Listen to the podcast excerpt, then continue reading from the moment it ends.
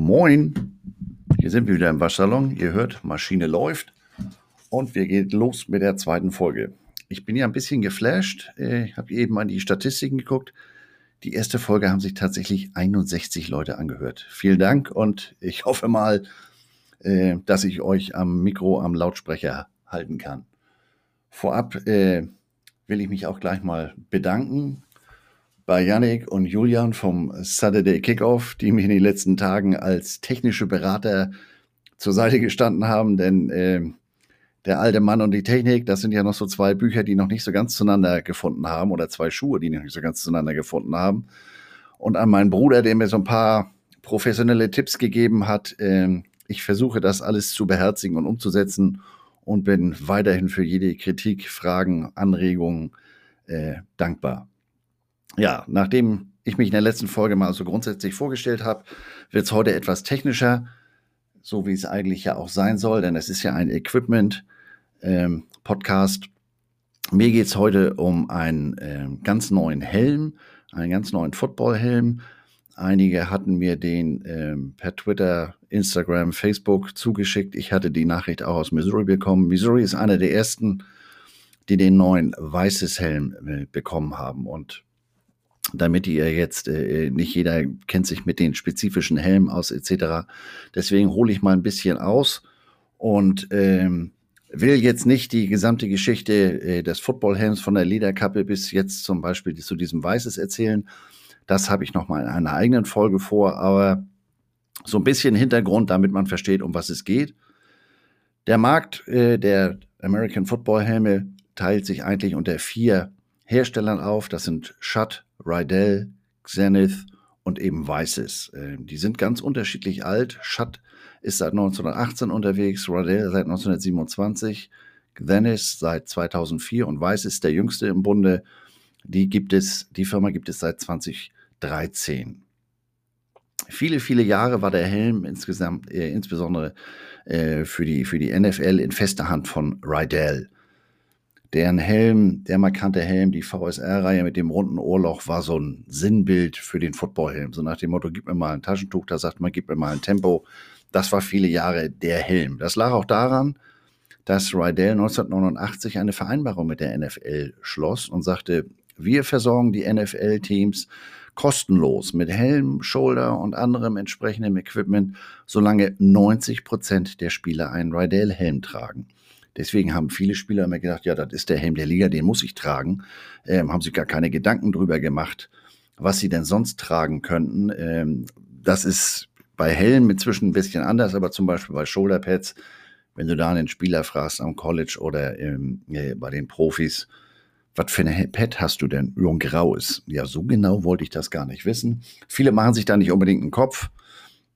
Ähm, aber dadurch, dass, äh, wie gesagt, sich da jetzt so ein bisschen der Markt öffnet, dass da ein bisschen mehr Angebot und Auswahl herrscht, ähm, ändert sich das so ein bisschen. Diese Dominanz von Rydell fing an zu bröckeln im Jahr 2002, als sich ein, ein Wissenschaftler, ein Mediziner, Dr. Bernard Omalu, ähm, bei der Obstruktion eines ehemaligen Footballspielers, und zwar von Iron Mike Webster, ein Hall of Famer von den Pittsburgh Steelers, ähm, das Hirn obduzierte und da einige Sachen feststellte, ähm, die nicht so ganz normal in Anführungsstrichen sind, die nicht mit einem normalen Hirn eines Mannes in dem Alter übereinstimmen. Der ein oder andere hat das vielleicht ähm, verfolgt, unter anderem in dem Film ähm, Concussion, erschütternde Wahrheit mit Will Smith, der das Ganze ähm, etwas plakativ, aber äh, sehr dicht an den, an den Realitäten äh, darstellt. Das dauerte dann äh, einige Jahre, ehe sich die Forschung äh, dahingehend, vor allem gegenüber der NFL, etablieren konnte. Diese sogenannte CTE, diese äh, Langzeitfolgeschäden von, von Schädeltraumata. Und so dauerte es bis 2013, ähm, in der Rydell als letzte Saison der in, umgekehrt, ich komme nochmal rein. 2013 war die letzte Saison, in der Rydell der offizielle Helm der NFL war.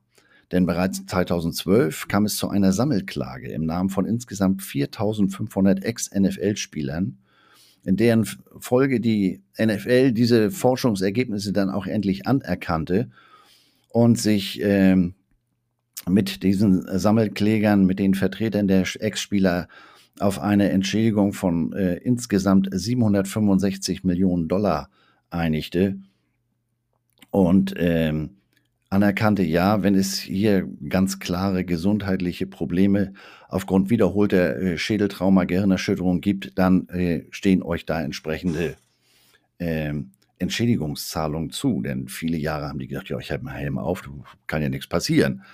Ähm, heute sind wir natürlich alle etwas schlauer, wie das immer so ist am Montagmorgen. Da schreibe ich dir auch das perfekte Playbook. Samstagabend sieht das schon ein bisschen anders aus vorm Spiel.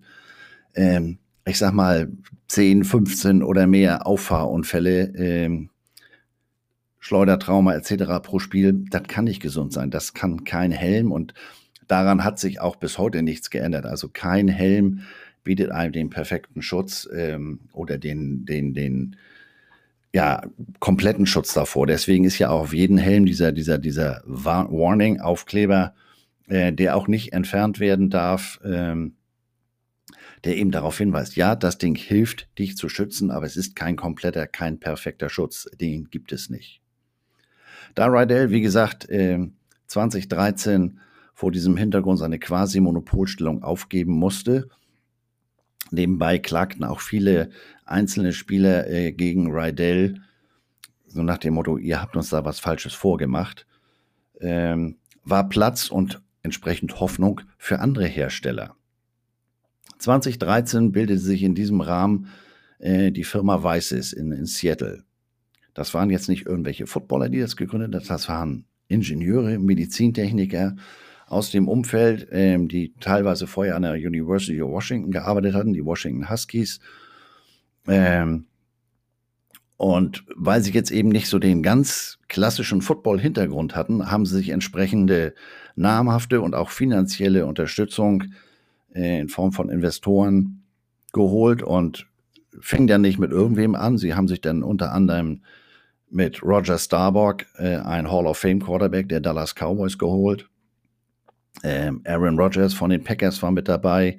Sie gründeten ein, ein Advisory Board, einen fachlichen Beirat, in dem ein Epidemiologe, die sind ja momentan sehr gefragt, sind wir ja eigentlich alle, ähm, war mit an Bord ein Vier-Sterne-Army General, weil der im weitesten Sinne ja auch was mit Helm zu tun hatte. Zwei Neurochirurgen, ein NFL-Team-Doktor und tatsächlich ein Maschinenbauingenieur. Das war dieses Advisory Board, dieses Beraterboard. Zusätzlich dazu weitere Berater, Investoren wie Seattle's Quarterback Russell Wilsons, äh, von den 49ers die Wide Receiver-Legende Jerry Rice oder Doug Baldwin, Sie konnten insgesamt mehr als 85 Millionen Dollar von rund 400 Investoren einsammeln. Es dauerte dann noch bis 2014, bis deren erster Helm auf den Markt kam. Der Helm hieß Weißes Zero One. Ähm, das Ding war etwas völlig Neues, fing schon mal an mit dem Preis. Anfänglich riefen die für die Murmel 1500 Dollar auf. Äh, jetzt fragt ihr euch, wieso, was ist denn dem Helm anders? Der Helm hat eine weichere Außenschale, der auf Kontakt, ähm, auf Kollision wie ein Stoßdämpfer reagiert. Das heißt, die Helmschale verformt sich leicht. Äh, darunter sind äh, weitere äh, sogenannte Layer unter der Schale direkt befindet sich eine Säulenstruktur, die sich in alle Richtungen bewegen lässt und so den ersten Impact auffängt. Darunter ist ein, ein Bogen, die sogenannte Arch, der an äh, verschiedenen Stellen mit dem sogenannten Formliner verbunden ist. Formliner deshalb, weil das Ganze eigentlich, das ist äh, Form, das lässt sich sogar eins zu eins übersetzen. Das ist, was eigentlich die Passform eigentlich ausmacht. Andere Helme äh, arbeiten mit Luftkammern die sich der unterschiedlichen Kopfform anpassen. Also grundsätzlich gibt es natürlich verschiedene Größen, äh, Medium, Large und, und, und Extra Large. Aber innerhalb dessen gibt es ja verschiedene Kopfformen. Ich habe runden Kopf, keine Haare auf dem Kopf, sehe aus wie ein Fußball. Der nächste sieht aus wie ein, hat, einen, Eierkopf. Der nächste ist schlank und schmal. Also das muss ja äh, mit Wangenpolstern, mit entsprechenden Helmpolstern angepasst werden und wird bei anderen Helmen gern über Luft gemacht. Ähm, beim Xendis ist nochmal wieder ein ganz anderes Prinzip am Start. Äh, das erkläre ich aber, wie gesagt, in einer extra Folge. Hier beim Weißes erfolgt die Anpassung über unterschiedlich dicke Polster. Und ähm, deshalb ist das Ding immer komplett individualisiert, customized, wie es im, im, im Football-Sprech gerne mal heißt. Der, einen neuen Helm in den Markt zu bringen, ist wahnsinnig schwer, denn ich sag mal, den Breitensport, so wie wir ihn hier drüben haben, gibt es im amerikanischen ja im weitesten Sinne gar nicht, zumindest im Football nicht. Da gibt es dann immer noch so ein paar Semi-Pro-Teams etc. Aber ähm, ich muss im Prinzip die Highschools und, und kleineren Colleges oder insgesamt die Colleges davon überzeugen und auch die NFL-Teams, dass diese diesen Helm einsetzen.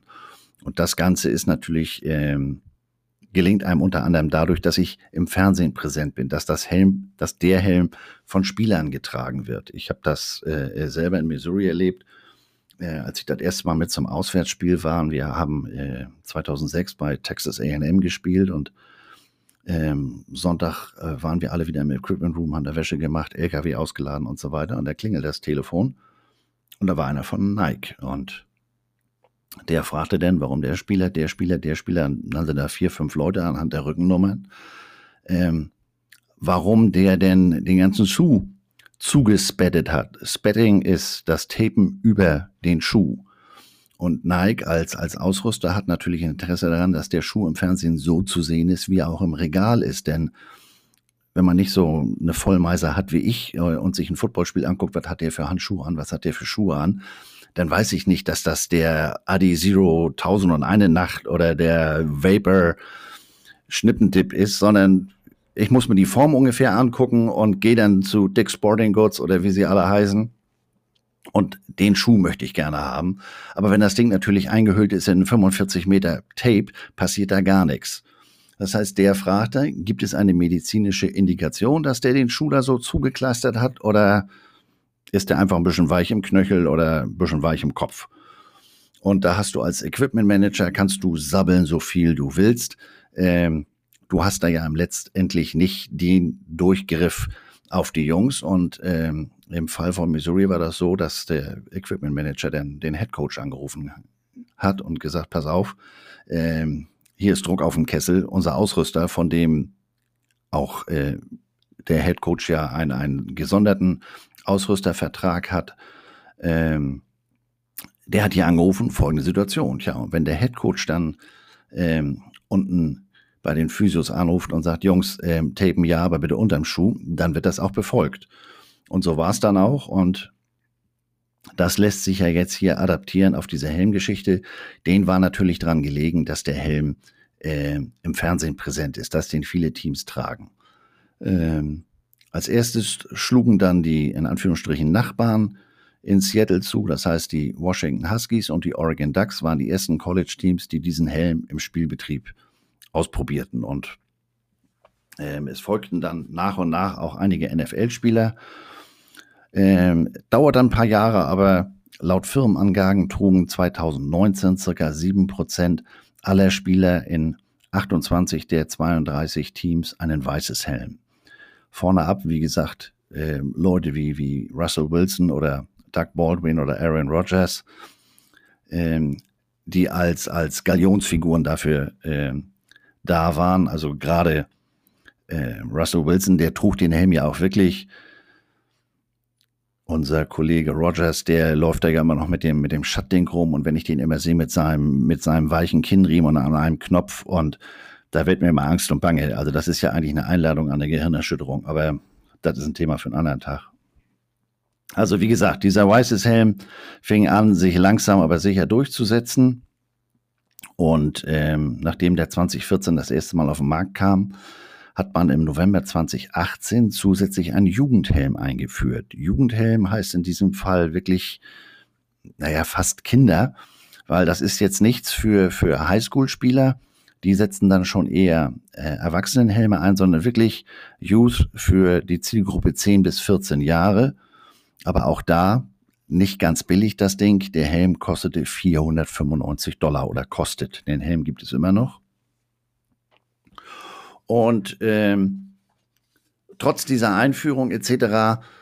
konzentrierte man sich bei Weißes sehr darauf, den anderen Herstellern, äh, wie gesagt, Rydell und Schutt in erster Linie Marktanteile abgreifen zu wollen und konzentrierte sich eigentlich weniger darauf, für die harte Marie, für, für den Umsatz, für den Gewinn zu sorgen und ähm, gab auch so ein bisschen Probleme mit diesem neuen Fitting. Wie gesagt, äh, man war jahrzehntelang das mit Luftkammern und, und Aufpumpen etc. gewohnt und hier jetzt mit diesen unterschiedlich dicken äh, Einlegen, Kissen das war alles nicht so ganz einfach.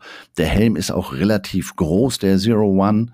Ähm, und sieht auch so ein bisschen aus, ähm, der eine oder andere erkennt, äh, erinnert sich vielleicht noch an, an Calimero, dieses, dieses Küken mit dieser weißen Eierschale auf dem Kopf. Das sieht immer so ein bisschen aus wie, wie, wie, ja, wie überdimensioniert. Und weiß das auch, das eine Jahr kam der Backup Quarterback in Missouri in die Kabine, in den, in den, in den Equipment Room und sagt, ja Mensch, also irgendwie fühlt ich den Helm nicht. I don't feel the helmet. Und ich so, was will der denn jetzt? Und ähm, uns war klar, was los war. Wir hatten äh, die Fernsehübertragung oder Teile davon gesehen und da war er sehr prominent in Großaufnahme, wie er den Helm auf hat, zwar offen, weil er war ja Backup und hat in dem Spiel auch den, den, den, das Feld nicht wirklich gesehen, aber irgendwie gefiel ihm das wohl nicht. Und nun wollte er wieder auf einen anderen Helm umsteigen. Aber da war, war der Equipment Manager auch ganz hart, sagt er, du, du hast dir den Helm ja nun ausgesucht im Spring Practice und wir haben den eingestellt, gemacht, getan. Ähm, nächste Woche möchtest du den dritten Helm haben, äh, das fällt aus. Denn ähm, durch den Wechsel bei Missouri im, im, im, Equipment, da hat vor vier Jahren der Equipment Manager gewechselt, ähm, hat sich auch Missouri dahingehend geöffnet. Äh, davor war Missouri, als ich da 2004, 2006 das erste Mal äh, äh, einfiel, das war eine komplette Rydell-Schule. Da gab es nur Rydell. Also wenn zu mir jemand in den Laden kommt, dann, ähm, dann sage ich ja auch immer, da kommen ja viele rein und sagen, möchte den und den Helm. Und dann frage ich, warum? Ja, habe ich im Fernsehen gesehen. Ich sage, ja, gute Antwort. Aber wenn du hier bist, möchte ich dich jetzt gerne in Anführungsstrichen quälen und dir einfach mal jedes Modell aufsetzen. Hat ja einen Unterschied, hat ja einen Grund, warum es unterschiedliche Hersteller, unterschiedliche Formen, unterschiedliche Polsterungen gibt. Und ähm, mit dem Wechsel vor vier Jahren ähm, hat Missouri jetzt zum Beispiel den Weißes äh, Schutthelme, zum Beispiel den F7 oder eben äh, die Rydell Speedflex-Reihe am Start. Und ähm, so kann jetzt wirklich, so wie das bei uns äh, äh, eigentlich lehrbuchmäßig ist, man sagt, der Helm muss dem Spieler passen und nicht umgekehrt, sondern man sagt jetzt nicht, hier, passt, äh, ich habe nur noch L und passt jetzt allen sondern da wurde wirklich durchprobiert und ist natürlich zum einen beim Fitting eine ziemliche Aufgabe und zum anderen dann auch beim, beim, beim regulären Spielbetrieb, wenn der runterkommt, da muss ich die Sideline schon entsprechend organisiert hab, haben, denn jede Helmfirma oder auch jedes Helmmodell innerhalb einer Firma hat ja unterschiedliche Teile. Das heißt, ich kann jetzt hier nicht äh, mit dem Helmpolster von einem Rydell-Helm im Schutthelm was werden und, und umgekehrt. Ähm, da muss man also ein bisschen organisiert sein. Dementsprechend war der Einstieg äh, mühselig und ähm, die hatten auch so ein bisschen finanzielle Probleme. 2019 wurde zum Beispiel die XFL nochmal wieder neu äh, belebt für, wie wir inzwischen wissen, kurze Zeit. Und äh, die hatten dann eine relativ große Order getätigt und die konnten am Anfang gar nicht termingerecht äh, beliefert werden. Das ist natürlich, sowas spricht sich rum die Equipment Manager Szene ist dann äh, äh trotz alleine 130 Division One Colleges doch irgendwo übersichtlich. Die tauschen sich untereinander aus. Sowas spricht sich rum. Aber immerhin waren wir bei circa 200 NFL-Spielern und 180 Colleges, die eben diesen weißes Helm im Gebrauch hatten. Ähm, und man hat inzwischen auch an der Preisschraube drehen können. Anfangs, wie gesagt, kam der Helm für 1500 Dollar auf den Markt. Inzwischen war man 2019 bei einem Preis von 950. Aber so richtig die Marktanteile äh, konnte man sich äh, immer noch nicht, nicht sichern. Ein äh, in der Helm Branche durchaus übliches Spiel ist, dass die sich gegenseitig mit Patentrechtsverletzungsklagen äh, überziehen. Du hast die Luftblase von mir geklaut und dit und dat, das zieht sich über Jahre hin, ist auch immer schwer nachzuweisen etc. Aber ähm, Weißes ging stark den Bach runter. Die erzielten zwar zuletzt 2019 ähm, Gewinne von 13,8 Millionen in dem Geschäftsjahr, aber dem gegenüber standen Verluste von 28,8 Millionen. Und ähm, es wurde sehr still um Weißes und die konnten eigentlich nicht mehr viel machen, bis dann im April 2020 eine New Yorker Investmentfirma Innovative Capital Partners ähm, das Ganze für ein Apple und ein Ei, nicht mal drei Millionen, äh, übernahm. Jetzt fragt ihr euch, was macht eine Investmentfirma mit, einer, mit einem Helmhersteller? Ja, die haben erkannt, dass äh, aufgrund der ganzen Awareness, äh, wie heißt es denn so schön, das Bewusstsein um, um Verletzungen, um Schädel, Traumata, um, um Helmtechniken, dass da in dem Markt Luft nach oben ist. Die hatten zuvor schon äh, sich mit 18 Millionen bei Schatt äh, eingekauft und haben gesagt, pass mal auf, jetzt werden wir hier mal die berühmt-berüchtigten sprichwörtlichen Synergien nutzen und unter der Nutzung der Produktionsstätten, Vertriebs- und Verkaufskanäle von Schatt ähm, wurde Weißes sozusagen wiederbelebt. Und zwar richtig wiederbelebt. In der Form, als dass sie jetzt im Februar diesen Jahres einen neuen Helm auf den Markt brachten, den Weißes Zero 2. Hier hat man denn jetzt äh, an einigen Stellschrauben gedreht, äh, unter anderem an der Preisschraube. Das Grundmodell äh, ist jetzt für 699 Dollar zu haben. Das heißt, noch ist der Helm gar nicht auf dem Markt. Äh, es haben einige NFL-Teams und, und einige Colleges den Helm bekommen, aber ähm, Retail auf dem freien Markt wird es den Helm erst ab Mitte Mai geben, also in den USA. Und ähm, vor dem Hintergrund, dass Missouri jetzt letzte Woche schon sein Spring Practice beendet hat, die wollten Spring Break aus dem Wege gehen. Äh, vor dem Hintergrund der Covid-Zeiten hat der ein oder andere eben mitgekriegt, dass Kontaktbeschränkungen auch da drüben äh, gerne gesehen sind. Das macht jeder Bundesstaat anders, aber grundsätzlich, äh, wenn da die traditionelle, in Anführungsstrichen, Spring Break Party in, in, in, Florida stattfindet, dann ist das auch außerhalb von, Co äh, von Covid mehr so Sodom und Gomorra.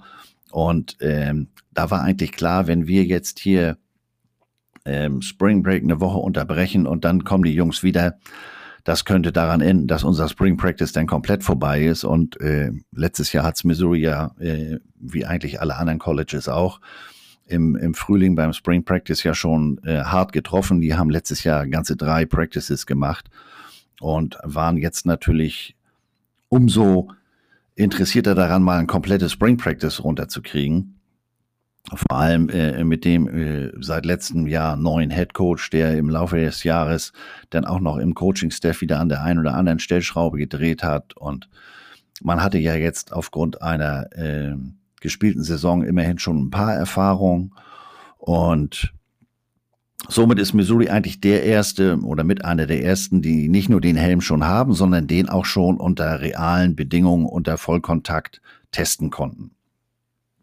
Deshalb habe ich mich äh, mit dem Equipment Manager von Missouri in Verbindung gesetzt ähm, und habe ihn mal dazu befragt zu sagen, dass das ein Interview ist, wäre jetzt ein bisschen getrommelt. Die Jungs sind da drüben natürlich immer schwer beschäftigt. Äh, nebenbei ist Mike auch noch äh, Familienvater und die beiden Jungs ähm, müssen noch von A nach B zum Training und so hierhin und dahin äh, kutschiert werden etc. Das heißt, ich habe ihn an zwei Tagen für circa jeweils eine Viertelstunde gekriegt. Das eine Mal, äh, als er gerade wieder auf dem Weg war, einen seiner beiden Junioren von A nach B zu kutschieren also es ist jetzt nichts, was man, was man äh, hätte aufnehmen können und was man hier jetzt äh, einspielen könnte. Das ist dann doch mehr so, so ein bisschen äh, Stochern im Nebel. Für mich insofern ganz gut, dass ich trotzdem einige wichtige Informationen bekommen habe. Dann konnte ich wieder ein bisschen recherchieren, nochmal wieder gezielt nachfragen am nächsten Tag. Und insofern kann ich jetzt ein bisschen was über diesen neuen Helm erzählen. Technisch basiert der komplett auf dem Jugendhelm. Das heißt, die arbeiten jetzt hier wieder mit diesen Kissen, aber jetzt eben mit sechs unterschiedlichen Dicken, die alle ähm, oder Stärken, die mit, mit Velcro eingepasst werden. Mike sagte mir, als er den Helm das erste Mal in der Hand hatte, unter anderem werden auch die, die Wangenpolster per Klettverschluss angebracht, so ähnlich wie bei dem einen oder anderen Schattmodell. Und am Anfang hat er gedacht, naja, ob das so hält, Ähm, aber er hat dem Helm unter anderem einer seiner Running Backs, dem Elijah Young, auf den Kopf gesetzt. Und äh, da ist ja kontaktmäßig schon einiges äh, äh, gegeben, ähnlich wie bei einem, bei einem Linebacker äh, im Laufspiel. Da sind ja so die, die maximalen Kontaktsituationen. und er sagt, kein Grund zur Klage. Das Ding äh, kann was. Der Helm ist insgesamt äh, ca. 15 Prozent leichter als sein Vorgänger, insgesamt auch etwas kleiner und ähm,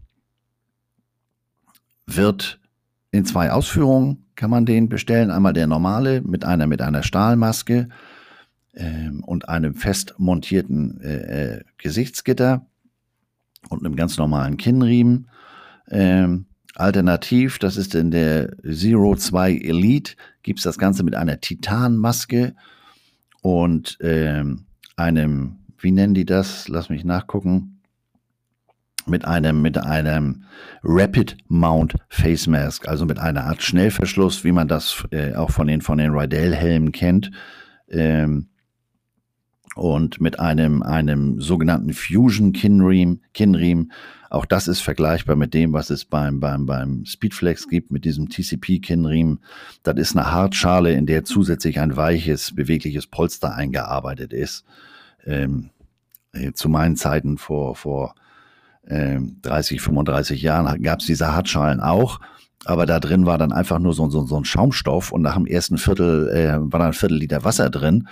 Und ähm, du hattest das Ding mehr unter der Nase als alles anderes. Wir haben denn da so, so ein Pulswärmer, so ein, so ein äh, Schweißband, das man sich um die Handgelenke wickelt. Das haben wir denn da reingelegt, damit man da nicht komplett äh, das Kinn äh, im, im Wasserbad hatte. Und das hat man heute eben mit diesen, mit diesen neuen äh, Kinnriemen und vor allem mit diesen Kinnschalen äh, viel besser gelöst.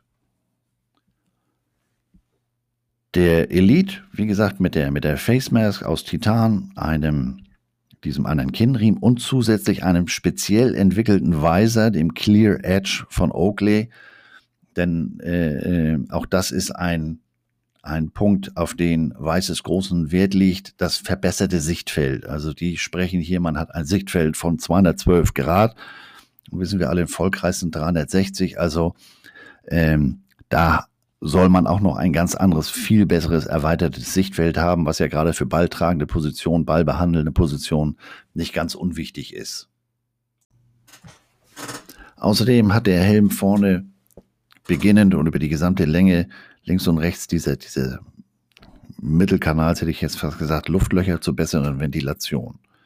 Wie gesagt, es gibt zwei Modelle, einmal mit der Stahl-Face Mask und einem einfachen Kinnriemen oder mit der, mit der Titan-Face Mask, dem kampfwertgesteigerten Kinnriemen und zusätzlich dem, dem Weiser von Oakley. Die einfache Variante 6,99, der andere der Elite 8,99. Dann äh, hat Weißes außerdem etwas völlig Neues rausgebracht. Das erste Mal einen positionsspezifischen Helm, den sogenannten Zero Two Trench. In the Trenches, habt ihr vielleicht mal gehört, das ist da äh, der Graben, also sprich die Line of Scrimmage da, wo sich die Line-Leute immer gerne mal so ein bisschen miteinander kuscheln, die Köpfe einschlagen, etc. Dieser Helm ist speziell entwickelt für Line-Leute, hat an der Front- und Oberseite ja nochmal wie so eine, wie so eine Art zweite Schale sieht das aus. Ähm, erinnert so ein bisschen, die Älteren von euch werden sich vielleicht erinnern an den Helm von Steve Tasker. Der hat bei den Buffalo Bills 1986 bis 97 gespielt und der trug eine Zeit lang so einen, einen überdimensionierten Helm. Ähm, ich werde dazu nachher äh, auf die entsprechenden Kalender auch Bilder von dem Jugendhelm, von den, von den Zeros und auch von diesem Helm von, von Tasker einstellen äh, damit ihr euch davon mal im wahrsten Sinne des Wortes ein, ein Bild machen können, könnt. Wie gesagt, dieser Helm ist speziell für den, für den, äh, für die Trenches, für die Line-Leute entwickelt worden, für den wiederholten Kontakt aus kurzer Entfernung bei niedriger Aufprallgeschwindigkeit. Weißes spricht davon von, von der Geschwindigkeit von zwei bis vier Metern pro Sekunde. Das heißt, das ist jetzt nichts, was zum Beispiel im Running Back, der ja damit deutlich mehr Dampf durchs Loch kommt, äh, gedacht. Auch hier wieder zwei, äh, äh, zwei Versionen. Einmal die, die Standardversion mit der Stahl-Face Mask etc. pp. für 7,99 oder die sogenannte Elite-Version mit der Titan Face Mask etc. Und hier einer speziell entwickelten Face Mask, äh, Stichwort wieder Sichtfeld. Und äh, der Elite Zero Two Trench, der kostet 999 Dollar. Missouri hat den, den Trench äh, nicht im Einsatz, weil gesagt haben, Mensch, nee, also das Gewicht aufgrund dieses zusätzlichen Schutzes liegt so dermaßen auf dem Vorderhelm, ähm, das beansprucht die Hals- und Nackenmuskulatur über Gebühr. Ähm, da möchten wir erstmal abwarten, was es da an praktischen Erfahrungen gibt. Also die haben den Helm bisher noch nicht am Start. Äh, das reine Gewicht von dem Trench mit 4,7 amerikanischen Pfund, also roundabout 2,1 Kilo, ist jetzt nicht so hoch, aber das ist das, was Mike mir äh, sagte, was der Equipment Manager mir erzählte. Ähm, das muss man mal im Auge behalten, was andere damit machen. Nun ist das natürlich ein ganz schöner Schlag ins Kontor, so ein Helm. Missouri hat nur die, die, die Elite-Version mit dem, mit dem Titan Face Mask, sprich, da ist der Helm mit 899 Dollar, 899 Dollar natürlich schon, schon ganz gut dabei. Und ähm, da kam dann äh, ein Detail, da habe ich mich erstmal auf den Hosenboden gesetzt, weil das konnte ich so in dem Moment eigentlich gar nicht sagen. Mike sagte, ja, das ist natürlich fürchterlich teuer, auch im Vergleich zu anderen Helmen, äh, wenn man sich die Lebensdauer anguckt. Ich sage, was meinst du denn mit Lebensdauer? Naja, sagt er, durch diese weiche, diese verformbare, äh, äh, in Anführungsstrichen reaktive Schale, ähm, musst du das Ding eigentlich äh, auf bestimmten Positionen, also auf kontaktintensiven Positionen, wie beispielsweise Running Back ähm, oder eben auch die Line-Leute, musst du die Schale eigentlich jedes Jahr tauschen beim sogenannten Reconditioning. Das ist so eine Art Helmtüff.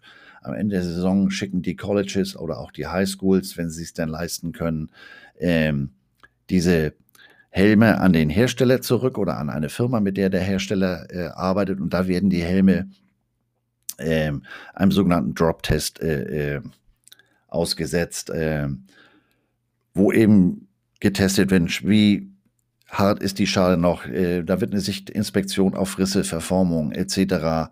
Äh, durchgeführt. Teile werden gegebenenfalls ausgetauscht. Der Helm wird vielleicht sogar neu lackiert. Und in diesem Fall wird sogar ähm, die Schale ausgetauscht. Also ich habe äh, mir dazu mal einen Link rausgesucht und habe gesehen, welche Firma das macht. Und ähm, für so eine Standardinspektion nehmen die äh, 78 Dollar und für ein, ein weißes nehmen die schon mal äh, 8,50 Dollar mehr. Und ähm, wenn da jetzt Teile ausgetauscht werden wie Face Mask oder oder oder, das wird alles extra berechnet. Meinetwegen äh, neu lackieren kostet nochmal 48 Dollar. Wenn das keine Standardfarbe ist, dann sind das 58 Dollar. Äh, wenn du die Face Mask wieder neu beschichtet haben möchtest, dann sind das nochmal wieder pro Face Mask 48 Dollar und all solche Geschichten. Ähm, Reconditioning ist etwas, was wir hier drüben in der Form nicht kennen, ähm, denn man muss dazu wirklich äh, zertifiziert sein durch die NOCSA, durch die National Operating Committee on Standards for Athletic Equipment, also das nationale äh, Komitee, das sich um die Gewährleistung solcher Qualitätsstandards kümmert. Äh, den Aufkleber oder die, die Stanze habt ihr in dem einen oder anderen Helm vielleicht mal gesehen. Und ähm, wer in Amerika Reconditioning anbietet, der kann jetzt nicht sagen, ja, ich bin die Firma Rydell und bei mir kannst du alle Rydell-Helme reconditioning, reconditionen lassen, äh, inspizieren lassen, sondern du musst das für alle vier gängigen Modelle äh, anbieten. Äh, ich habe das mal selber erlebt, als ich die Schattwerke in, in Illinois 2018 äh, erlebt hatte. Die waren gerade äh, zertifiziert worden und fingen an, ähm, jetzt eben Reconditioning durchzuführen. Das ist mit aufwendigen Personalschulungen und auch Material musst du ja vorhalten etc. Und im Werk selber haben die die eigenen Helme gemacht natürlich und die von Rydell. Die Xenis und, und Weißes Helme haben sie extern vergeben an eine Firma in, in Kalifornien. Ähm, wo wir gerade dabei sind, Stichwort ähm, Lackieren, Helm, Helmfarbe. Ähm, ich kriege da immer mal wieder eine Frage, das ist etwas, davon solltet ihr die Finger lassen. Da weisen, weisen die Hersteller auch immer wieder darauf hin. Ähm, nicht jede Farbe ist für diesen Kunststoff geeignet. Ähm, das sind oftmals Probleme, die bei, dabei entstehen, weil die eben den Kunststoff angreifen. Das sind Sachen, die lassen sich per, per Sichtinspektion, per Draufgucken gar nicht erkennen. Ähm, aber können eben aus so einem Helm auf einmal eine, eine Eierschale machen, die beim ersten Kontakt bricht. Und äh, abgesehen davon verliert man, wenn man an das Ding da an die Farbe selber beigeht, äh, sämtliche Gewährleistung. Gewährleistung, nicht Garantie. Auf einen Helm gibt's keine Garantie. Was sollte da garantiert werden? Dass es nicht wehtut, wenn es bei Kontakt ist? Oder also da bitte Finger von lassen. Ähm, oder sich vorher mit einem Fachmann austauschen, denn da kann ich nicht jetzt hier mit, was weiß ich, ein Eimer Kalkweiß, mit dem ich gestern noch mein, mein Gästeklo gestrichen habe, äh, auf den Helm beigehen, denn taucht der maximal noch fürs Regal. Also dementsprechend ähm, immer da die Fachleute ranlassen und das ist natürlich jetzt etwas, um wieder aufs Thema, eigentliche Thema zurückzukommen, ähm, so rechnet sich natürlich für die Colleges, dadurch, dass das jedes Mal neue Schale ist, ist zwar kein komplett neuer Helm, aber äh, ein nicht unwesentlicher Bestandteil dieses Helmes. Wenn ich den für relativ schmales Geld ähm, dann im Prinzip jedes Jahr erneuert kriege, dann ist das natürlich etwas, was mich ähm, ganz anders motiviert, ähm, diesen Helm auch anzusetzen, trotz der hohen Anschaffungskosten. Äh, Im Umkehrschluss ist das etwas in Verbindung mit diesen, wie gesagt, äh, unterschiedlichen Farbkissen, äh, unterschiedlich farblich markierten und starken äh, Einlagekissen, mit dem die individuelle Form angepasst wird, etwas, was den Vertrieb bei uns hier in Deutschland schwer macht. Ähm, das muss man jetzt mal abwarten, dadurch, dass das Ganze in neuen Händen ist. Äh, als der Helm auf den Markt kam, habe ich mal mit den Jungs von Weißes direkt gesprochen. Da war ich auf einer Fachmesse bei der Coaches Convention in, in Carolina 2018 und die haben da auf relativ dicke Hose gemacht, ähm, weil sie von ihrem Produkt eben überzeugt waren. Und da hatten sie unter anderem gerade äh, Notre Dame einige Helme äh, aufs Auge gedrückt. Und das ist natürlich von der TV-Präsenz, weil das ja eines alles überstrahlende Teammarke da drüben ist, äh, ein, ein Fund von der Werbewirkung her. Deswegen haben wir gesagt, ja, nee, wir können ja Helme rüberschicken und dann macht man da über Zoom oder solche Geschichten äh, Anpassungen. Und da habe ich den nur angeguckt, so nach dem Motto, naja, ähm, da muss man ja dann auch so ein bisschen geschult sein, etc. pp. Also deswegen ähm, weiß ich bislang äh, noch von keinem, der den Helm hier drüben äh, seriös, also von Grauimporten mal abgesehen, ähm, anbietet ich habe da ja so ein bisschen den, den, den, den, den Ohr, das Ohr auf der Schiene, dadurch, dass ich ähm, ja äh, im Fachhandel da auch arbeite. Also wenn sich da was tut, würde ich mich entsprechend äh, nochmal wieder räuspern.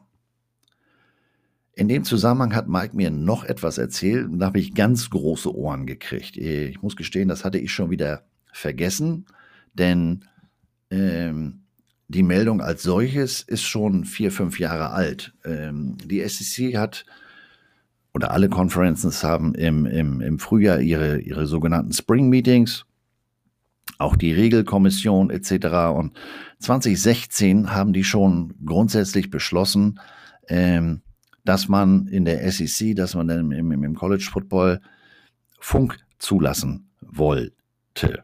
Also so, wie wir das von der NFL kennen, das ist ja ein Einwegding, das heißt, der Coach kann sprechen, der Quarterback oder, oder äh, äh, Defender, in der Regel ein Linebacker, können hören, aber können jetzt nicht zurücksprechen. Und der Funk ist ja dann auch zeitlich begrenzt, was weiß ich, wenn noch zehn Sekunden auf der Playclock sind, dann wird der Funkverkehr unterbrochen.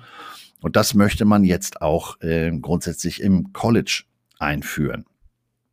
Das ist aber natürlich eine ganz andere Aufgabenstellung.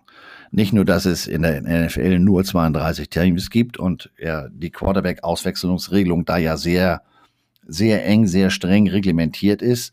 Ähm, wir haben hier alleine in der Division One 130 Teams.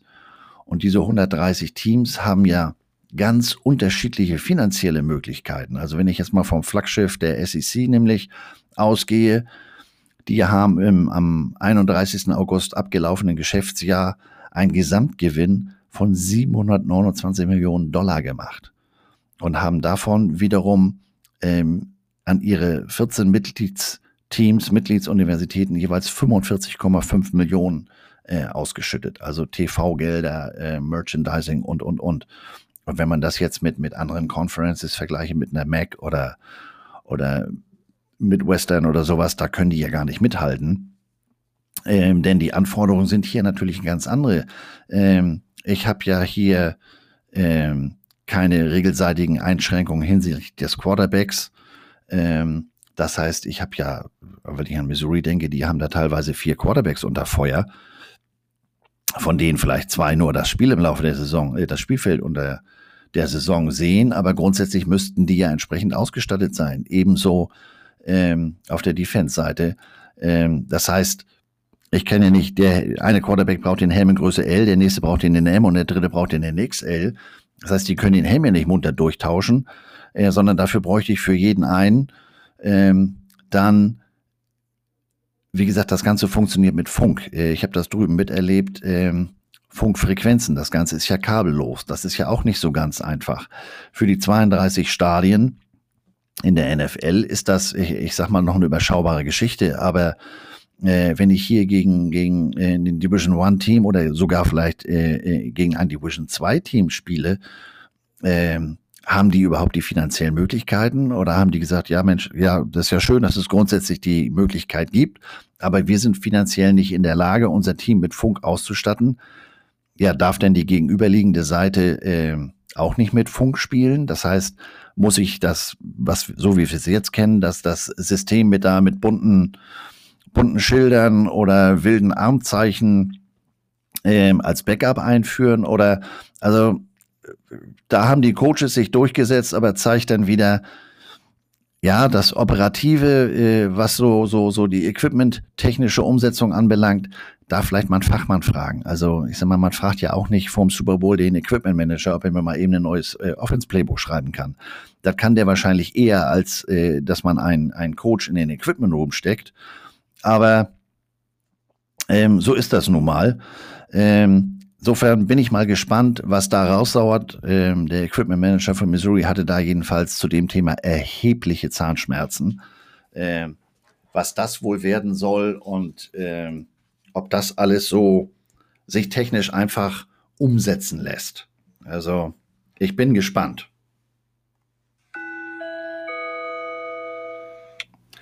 So, das ist die Glocke für das Ende des eigentlichen äh, Themas.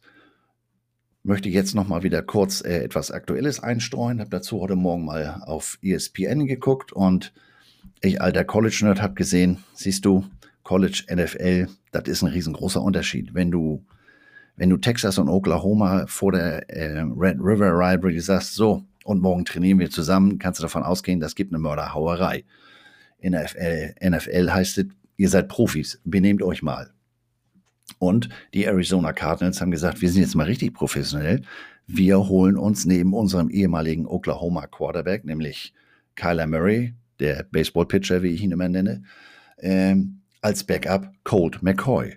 Der eine oder andere erinnert sich vielleicht, Colt McCoy war bei den Texas Longhorns und äh, jetzt stehen da ähm, zwei, die sich im College noch gegenseitig äh, am liebsten in den Hals gespuckt hätten und äh, sind in einem Team. Insgesamt natürlich interessant, äh, dass er jetzt ähm, der, der Backup ist, aber die waren da insgesamt so ein bisschen, bisschen dünn. Den Brad Hundley, der da bisher der Backup war, den haben sie ziehen lassen.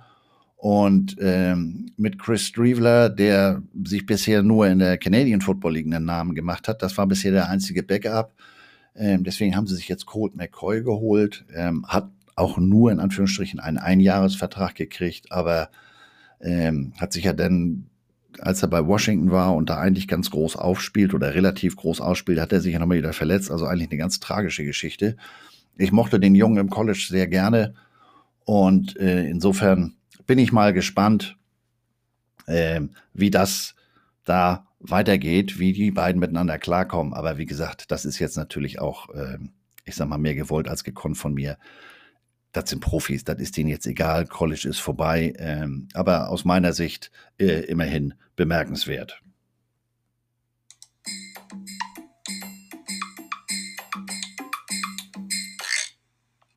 Kommen wir zum nächsten Programmpunkt. Ähm, etwas, was ich so gar nicht beabsichtigt hatte, weil es für mich selbstverständlich war, aber der eine oder andere hatte mich darauf hingewiesen, sagte, ja, jetzt hast ja sogar was zum Thema Swag gesagt. Ich sag, wozu? Ja, deine, deine Waschsalonregeln. Also hier nicht äh, Teams mischen oder, oder Farben mischen oder beziehungsweise äh, Teams mischen. Dazu erreichte mich eine Frage äh, von, von, von Kai, einem aufmerksamen Hörer. Da sagt er, ja, habe ich jetzt soweit verstanden, aber was ist denn, darf ich denn Teams mischen? Im ersten Moment wollte ich sagen, ich verstehe die Frage nicht, aber ähm, muss man natürlich auch sagen, ist ja nicht jeder so bekloppt wie ich, ähm, der Marken nicht mischt und innerhalb eines Teams etc. Also, ich sag mal platt ausgedrückt, ich kann ja nicht eine, eine Dortmund-Trikot zu einer Schalke-Mütze aufsetzen und so geht es natürlich uns auch hier im, im, im Football oder, oder, oder. Ich kann nicht mit einem Denver-Trikot Trikot und einer Raiders-Mütze rumlaufen oder, oder äh, mit einem Eagles-Trikot und einer Dallas-Mütze. Äh, das geht natürlich nicht. Ne? Also immer schön einheitlich, farblich, teammäßig, markenmäßig. Dann klappt das auch. Ja, soweit äh, die heutige Folge, die wie gesagt etwas technischer war, äh, auch etwas länger. Ich hoffe, das Ganze war so ein bisschen nachzuvollziehen. Ähm, ich werde, wie gesagt, noch ein paar Bilder auf Facebook, Instagram, Twitter einstellen. Und ähm, nächste Woche wird es dann in der nächsten Folge deutlich entspannter. Ähm, nachdem das heute sehr equipmentspezifisch und technisch war, machen wir uns nächste Woche mal einen ganz entspannten Tag und wir gehen in den Zoo. Und ich muss jetzt mal gucken, was die Wäsche macht. Oh, siehst du da? Klingelt schon. Hört sich ein bisschen komisch an. Äh, ich glaube, ich gucke mir das mal an. Und äh, ich melde mich wieder nächste Woche. Vielen Dank. Bis dann. Moin.